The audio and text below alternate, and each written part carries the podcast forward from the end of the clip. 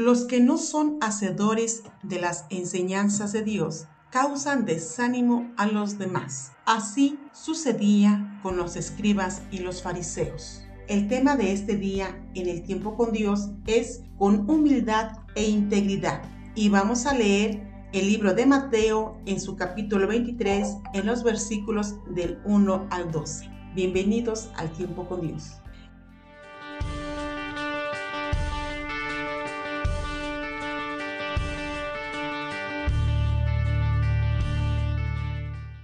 Entonces habló Jesús a la gente y a sus discípulos diciendo, en la cátedra de Moisés se sientan los escribas y los fariseos. Así que todo lo que os digan que guardéis, guardadlo y hacedlo. Mas no hagáis conforme a sus obras, porque dicen y no hacen.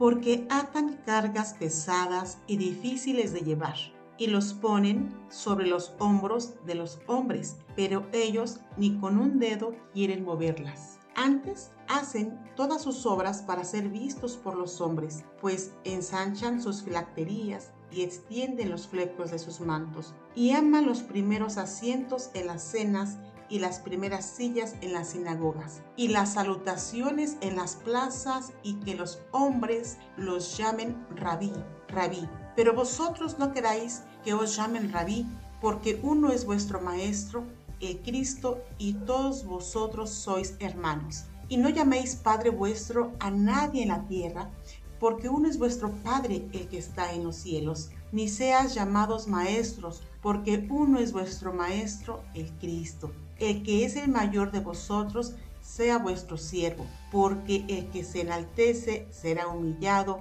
y el que se humilla será enaltecido. Ahora vamos a meditar esta lectura. Jesús comienza haciendo referencia a una figura de autoridad. En Mateo 23.1 dice, entonces habló Jesús a la gente y a sus discípulos, diciendo, en la cátedra de Moisés se sientan los escribas y los fariseos. La cátedra de Moisés en tiempos de Jesús era un asiento especial que se colocaba en las sinagogas, el cual estaba reservado para el maestro, para el rabí, que enseñaba el Pentateuco. En tiempos de Jesús, los que conocían mejor el Pentateuco eran los fariseos y los escribas. Por eso ellos se sentaban en la cátedra de Moisés, no solo para enseñar la palabra de Dios, sino también para interpretar la ley para ser aplicada en la vida diaria. Acerca de esto, Jesús dijo, así que todo lo que os digan que guardéis, guardadlo y hacedlo, mas no hagáis conforme a sus obras, porque dicen y no hacen. Es decir, los fariseos y los escribas no eran congruentes en el decir y en el hacer.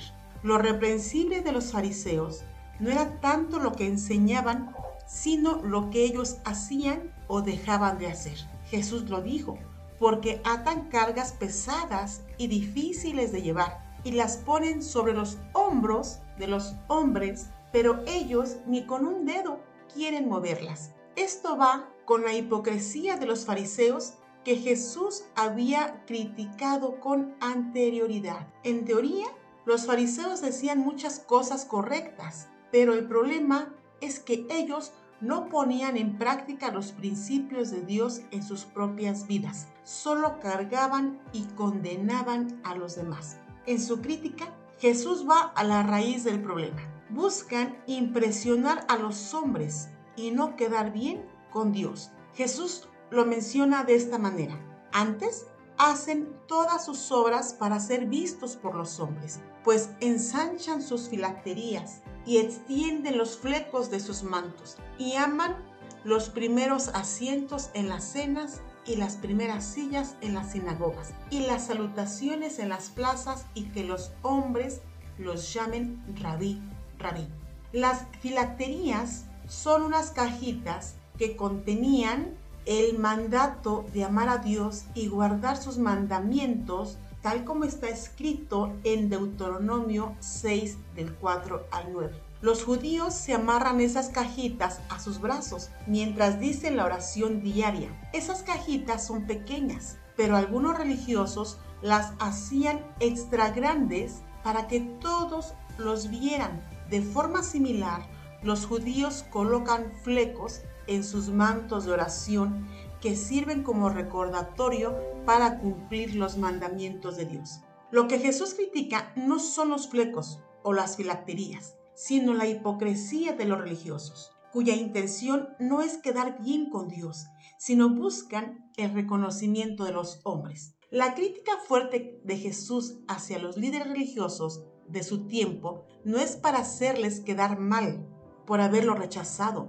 Más bien, Jesús lo hizo en favor de sus discípulos, para que en su ausencia ellos no reposaran en esos líderes religiosos tan fallidos. Los fariseos estaban llenos de orgullo, pero Jesús enseñó que un líder debe caracterizarse por su humildad y su espíritu de servicio. Recordemos que rabí, padre y doctor eran títulos honoríficos que se daban a quienes enseñaban la ley de Moisés. Cuando Jesús dice a sus discípulos que no acepten estos títulos, está indicando que el cristiano debe buscar el servicio y no el honor. Sin humildad no hay santidad, pues Jesús no quiere a su servicio a personas engreídas. Los instrumentos de Dios son siempre humildes. Él nos habló por medio del profeta Isaías acerca de los corazones duros y llenos de pecado.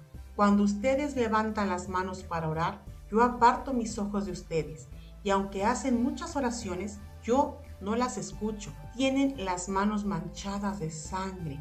Lávense, límpiense, dejen de hacer el mal, aprendan a hacer el bien, esfuércense en hacer lo que es justo, ayuden al oprimido, hagan justicia al huérfano, defiendan los derechos de la viuda nosotros tenemos al mejor maestro. Jesús es el verdadero maestro porque nos ha enseñado todo con su ejemplo. Él nos ha dicho que seamos servidores sin caer en la soberbia. Un principio del reino celestial es que Dios enaltece al que se humille.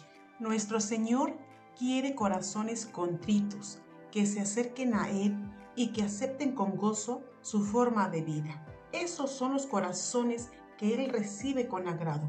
Sea la gratitud tu ofrenda a Dios. Cumple a Dios tus promesas. Gracias querida familia por su compañía, deseando que Dios bendiga a toda su iglesia. Que tengan feliz día.